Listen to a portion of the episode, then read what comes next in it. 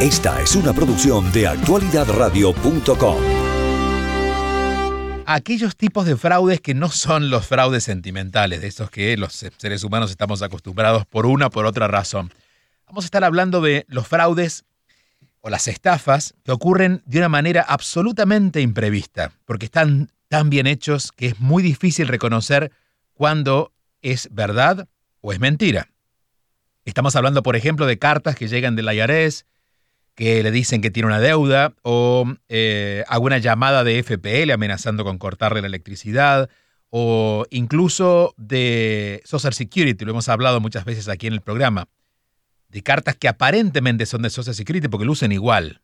Solo que usted llama a un teléfono y lo que hace simplemente es dar los datos para que ellos puedan entrar a sus cuentas y eventualmente vaciar, especialmente las cuentas de banco. 10 mil millones de dólares es lo que se registra en pérdidas por estafas en línea que fueron reportadas al Buró Federal de Investigaciones del FBI solo el año pasado.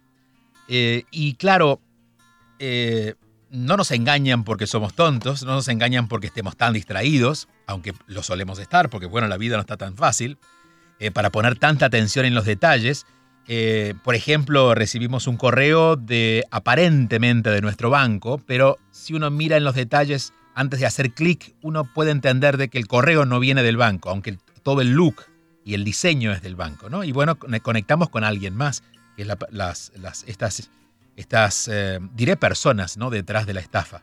Pero también se ha empezado a recibir últimamente cartas, cartas de papel, cartas que llegan a nuestro correo tradicional con eh, formas del IRS o del Seguro Social que lucen prácticamente lo mismo. La firma, el sello, el sobre, pero detrás de eso hay un engaño. Hemos recibido varias eh, eh, historias de estas y por eso decidimos hoy hacer un programa específicamente para entender de qué se trata y podamos también tener mayor precaución. Marcos Rodríguez es detective de la policía de Miami-Dade, es especialista en fraude crediticio, miembro de la División de Investigaciones Criminales y conoce mucho de esto. ¿Quién no, no? Si él, por él pasan los peores casos de estafa. Marcos, encantado de saludarte y gracias por atendernos. Encantado, buenas noches. Bueno, eh, quisiera que en principio nos contaras cuáles son las estafas más comunes para que partiéramos de, de lo que la gente se va a sentir más identificada. Bueno, exactamente lo que usted estaba hablando. Eh, las estafas más principales, lo que está pasando ahora, estaba pasando por un tiempito ya, es los mensajes de texto, eh, los emails y las cartas a través del correo. Esos eh, al tiempo empieza, después se descontinúa y después empieza de nuevo. Estos individuos constantemente están cambiando su forma de cometer las estafas entonces es algo que eh, siempre, lo están cambiando. Em, las últimas que teníamos conocimiento, sobre todo por la gente del Seguro Social, es que habían comenzado a llegar cartas que literalmente parecen del Seguro Social por todas las características, solo que se advertía, bueno, el teléfono no era el, teléfono oficial, pero a su vez había un website que terminaba en .com, es decir, era eh, ssa.gov.com y ahí pudieron darse cuenta de que estaba la estafa. Exactamente. Estos individuos, ellos cogen lo que es los nombres del mismo, el Internal, Internal Revenue Service, el Departamento de Estado, el Departamento de Seguro. Entonces lo que hacen es, hacen estas cartas que parecen oficiales, lo que si uno no se da de cuenta y no mira bien lo que es el, el email o el teléfono, eh, es cuando se hace víctima de este tipo de fraude. Por eso nosotros siempre decimos a, a, las personas que cuando reciba lo mismo que sea un email o un texto, un texto a través del teléfono o una carta, que nunca llame al teléfono o al email que está puesta en la carta, eh, eh, todos los, todas las cuentas, todo, todo, lo que son los bancos y, la, y los eh, gobiernos estatales, gobierno federal, ellos nunca te mandan ese tipo de carta pidiendo que usted lo llame, y especialmente después si usted hace una llamada nunca le piden su información a través del teléfono ni a través del email. Si le mandan alguna carta de algún problema, lo primero que le dicen es que llamen a su jefatura local del Estado o el gobierno federal y, ¿cómo se llama? Y eso uno puede ser uno mismo verificando, uno, uno mismo yendo lo que es al, al Internet y sacando el teléfono uno mismo, no guiarse por el teléfono ni el email que está en esa carta o, el texto o lo que le manden. Claro, es ir al sitio oficial de donde venga, del IRS o de quien llegue la carta o del banco y eh, buscar el teléfono allí en, el, en la web oficial, ¿no? Exactamente. Usted recibe decir un texto diciéndole que de casualidad le manda un texto y le ponen el nombre que el banco es suyo. Por eso siempre, eso, ellos nunca saben exactamente qué, qué, qué, cuenta bancaria usted tiene, pero vamos a decir que le mandan un texto, un email diciendo somos tal banco y eh, tiene tal problema en su cuenta, eh, tiene que eh, eh clic en este en este en este site o tiene que llamar por este teléfono. como le digo, especialmente los bancos nunca le pide información a través del teléfono y a través del email. Eh, si usted tiene, vamos a decir, a través del banco suyo las notificaciones que si usted cambia un cheque o, deposita un cheque o su tarjeta de crédito está usada o su tarjeta de débito y usted tiene ese ese ese tipo de, comunicación con el banco suyo que le mandan una notificación, la notificación siempre es eh, ¿usted autorizó esta, e, e, esta transacción, sí o no?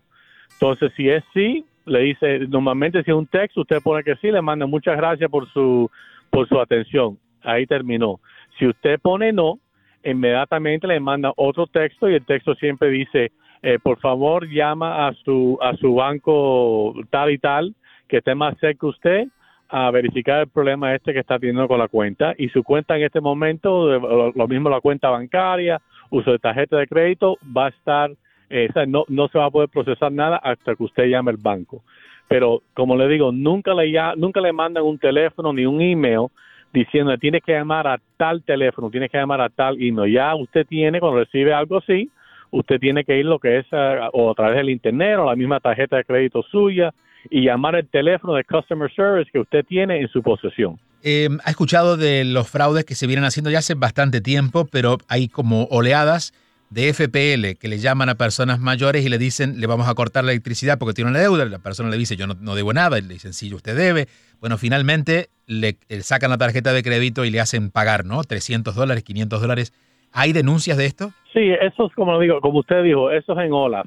Ellos tratan una cosa por un tiempo, después que uh, emisora como emisora como ustedes que lo sacan al aire y las eh, personas empiezan empiezan a oír esto y saben que es un fraude, eh, ellos se brincan a otra cosa.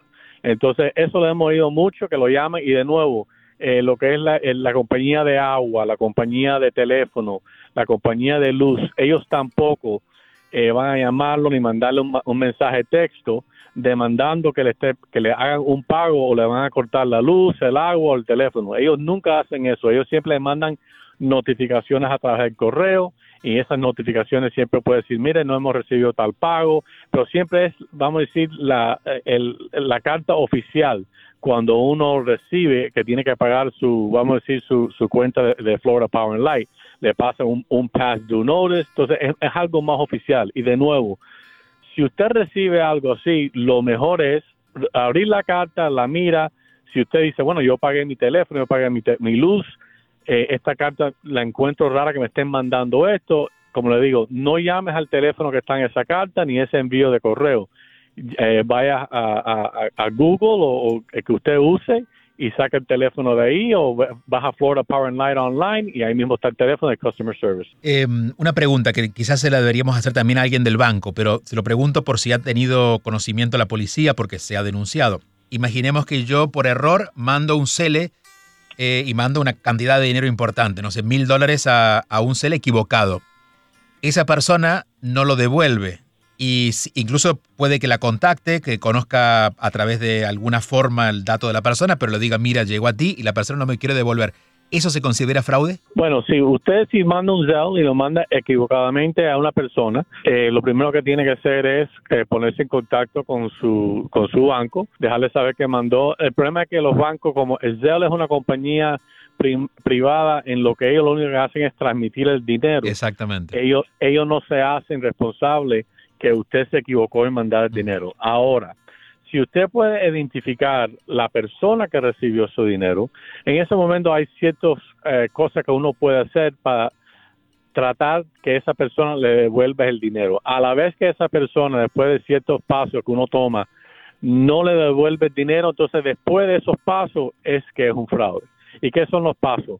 Vamos a decir que usted hace, eh, eh, reconoce quién es la persona que recibió el dinero, le hace el reporte, eh, un, reporte policial, a través del banco suyo o uno mismo le manda lo que es una, una carta de demanda diciendo, mire, tal y tal fecha, tal y tal dinero fue mandado a su cuenta bancaria, eso fue en error, el dinero es mío, me lo tiene que devolver.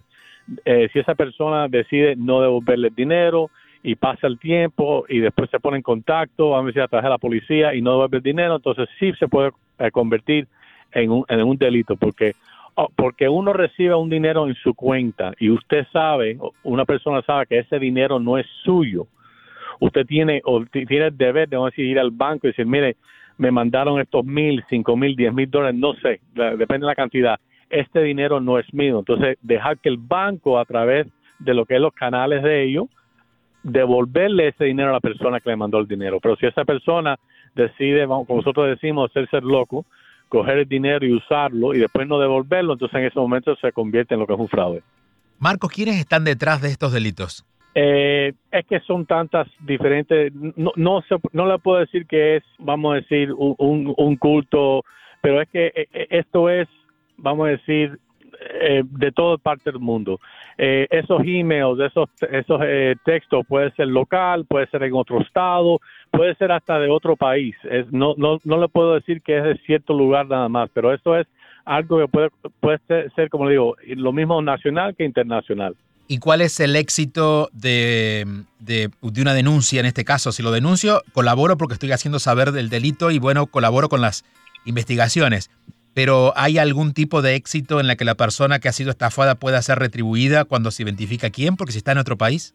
Bueno, ya cuando el dinero sale de otro país, afortunadamente eso sale de la jurisdicción de lo que es eh, la policía local. Vamos a decir, si un dinero de, una persona de Miami-Dade County lo mandó, vamos a decir, al Canadá o lo mandó a, a, otro país. Afortunadamente hay ciertos, hay ciertos países, vamos a decir, como el mismo Canadá, nosotros uno hace un reporte policial aquí, nosotros le mandamos ese reporte policial a lo que es la municipalidad que está en el Canadá, entonces ya en ese aspecto ellos tienen que hacer la investigación de ese lado, porque nosotros no tenemos la jurisdicción para ir a ese lugar a, buscar a la persona ni, ni quitarle el dinero. Pero afortunadamente si sale a otros países internacionales, eh, nosotros estamos muy, eh, no, no tenemos esa jurisdicción para lo que es buscar a esa persona ni eh, tratar de, que devuelvan el dinero. ¿Y es común que las personas que eh, caen en una estafa hagan la denuncia?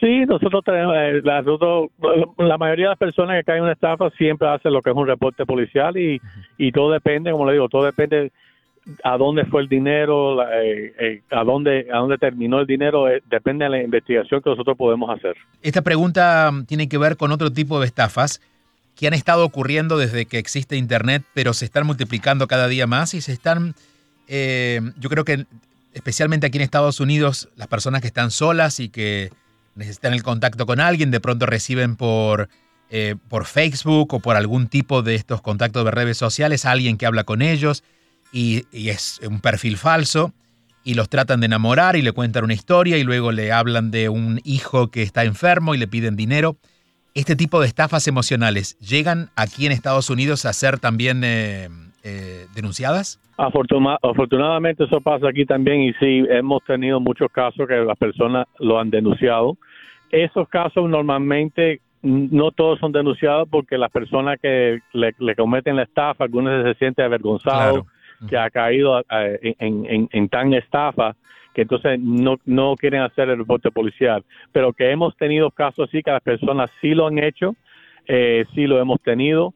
Eh, también muchas veces las personas que nos hacen los reportes policiales son familiares, vamos a decir una persona mayor, una señora mayor o un señor mayor que cayó en esa estafa, eh, un hijo, una hija o primo, lo que sea, una persona que sabe que esa eh, estafa cometió, son los que hacen el reporte policial uh, para, esa persona. Hay otro tipo de estafas que era mm, bastante común hace unos años, no sé, la pregunta es si esto sigue, sigue ocurriendo, que es el robo de tarjetas de crédito porque, por ejemplo, uno no sé si esto era así, pero es lo que se decía, una, una gasolinera y había quien había dejado ahí una, un, artículo que le permitía conseguir los números.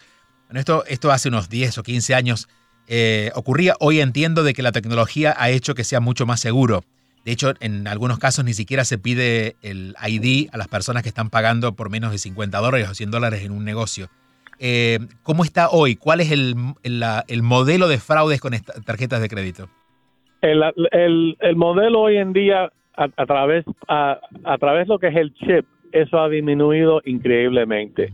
Eh, ya más y más compañías privadas eh, tienen la máquina que puedes usar el chip para pagar, las personas están usando más el chip para pagar. Hasta este momento, por el chip, eso ha disminuido increíblemente. el robo de tarjeta que estamos viendo ahora y que lo usan básicamente es personas que hacen lo que es el robo de identidad, que le cogen una identidad a una persona, eh, aplican por una tarjeta de crédito, entonces reciben esa tarjeta de crédito, la activan, entonces la usan normalmente o online o la usan en diferentes lugares porque tienen, obviamente, cuando reciben la tarjeta, tienen lo que es el PIN number y todo lo que hace falta para cometer este tipo de fraude. Pero lo que es el robo del número del código de lo que es la tarjeta físicamente, eso ha disminuido bastante uh, gracias a lo que es el chip y de la y de las compañías privadas que están usando mucho eh, o sea, que han cambiado el sistema y, básicamente usando lo que es el tap o, tener que tener la tarjeta presente con el chip. Y esta pregunta tiene que ver no con las edades, sino con, eh, con el estado de la Florida.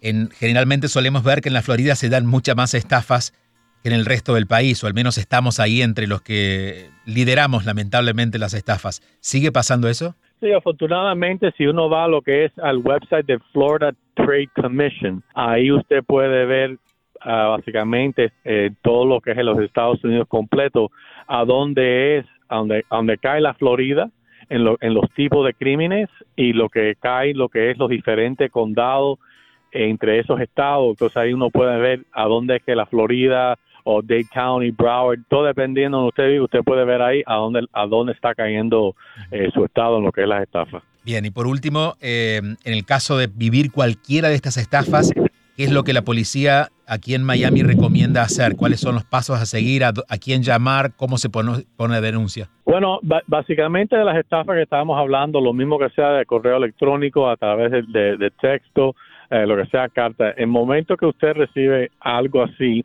una carta, un, correo de texto, como siempre digo a las personas, ningún ningún banco eh, ningún eh, institución de lo que es la como la Florida Power and Light la compañía de agua nunca le piden información suya a través de, ningún eh, teléfono ni, correo electrónico. No le manden ninguna información. Si usted recibe algo así lo sospecha lo mejor es siempre uno mismo obtener lo que es el, el teléfono de customer service no usar el teléfono que le, que le envían uno mismo buscar el teléfono, si es un banco, vaya al banco suyo. Si es una tarjeta suya, atrás de la tarjeta suya tiene el teléfono de lo que es Customer Service, ahí puede conseguir el teléfono. Si es Florida Power and Light, si es compañía de agua, eh, puedes ir a miamidade.gov, ahí están todos los teléfonos de Customer Service. Uno mismo tomar ese último pasito para estar seguro que ese envío que está recibiendo y puedes verificar si es de verdad o alguien tratando de estafarlo. Eh, en estos años que usted tiene trabajando con el fraude crediticio, con, con, bueno, con la policía de Miami, ¿hay algún tipo de estafa que le ha llamado la atención, que estaba fuera de lo esperado y, le causó admiración? No, en este momento, básicamente, como le digo, lo que sí uno, a, través de los muchos años que yo he estado trabajando aquí, lo que se ve, como usted dice, dijo al principio, eh, una estafa empieza, después termina otra, después otro, otro, otra estafa que se hacía hace cinco o siete años atrás vuelve a empezar y es así, básicamente como si fuera una ola, suben y bajan, suben y bajan y van cambiando diferentes estafas. Muy bien. Pero no, eh, no he visto nada así que pueda decirle, mira, esto esto es algo nuevo, esto es algo nuevo que está ocurriendo ahora. ¿Hay alguna mm, algún procedimiento necesario para hacer la denuncia? Digo, en- eh, me refiero a esto, si uno puede simplemente llamar a la policía y poner la denuncia o debe ir personalmente. No, uno puede llamar a la policía ah, para que eh, hacerlo o a través del teléfono. Eh, hay eh, puedes ir a la estación de policía o puedes llamar a un- una unidad que vaya a su casa o su lugar de, de negocio, su empleo. Eh, hay muchas diferentes cosas que usted puede hacer que se le facilita para que usted pueda hacer un reporte policial. ¿Ese teléfono es Es 305 Police. 305 Police? Sí, Ok, muy bien. 305 número 4 y, la, y, el nombre Police. Police. Excelente. Marcos, ese, es teléfono, ese es el teléfono nosotros directamente, que uno puede hacer un, una, una denuncia a través del, del teléfono. Le agradecemos mucho el habernos atendido esta hora, Marcos.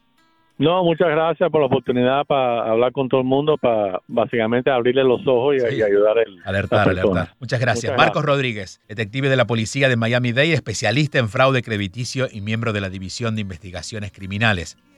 Eh, siempre los ladrones van adelante de la policía, en muchos casos porque, bueno, porque son los que están investigando las formas de fraude, pero lo importante es que estemos siempre alertas para no caer en esa trampa. Y si caemos, denunciarlo, hacerle saber a la policía, porque todo esto, aunque a veces no llega a la resolución, colabora esa información para que las cosas puedan corregirse. El teléfono para que llame es el 305 for Police o 305 476 5423. 305 476 5423. Guárdelo. Dios no quiera que nos pase, pero eh, es probable que en algún momento nos encontremos con algún tipo de fraude. Que no caigamos en él, pero que nos crucemos con alguna de estas cartas, estos llamados. Eh, denúncielo porque eso colabora con la investigación. 305-476-5423.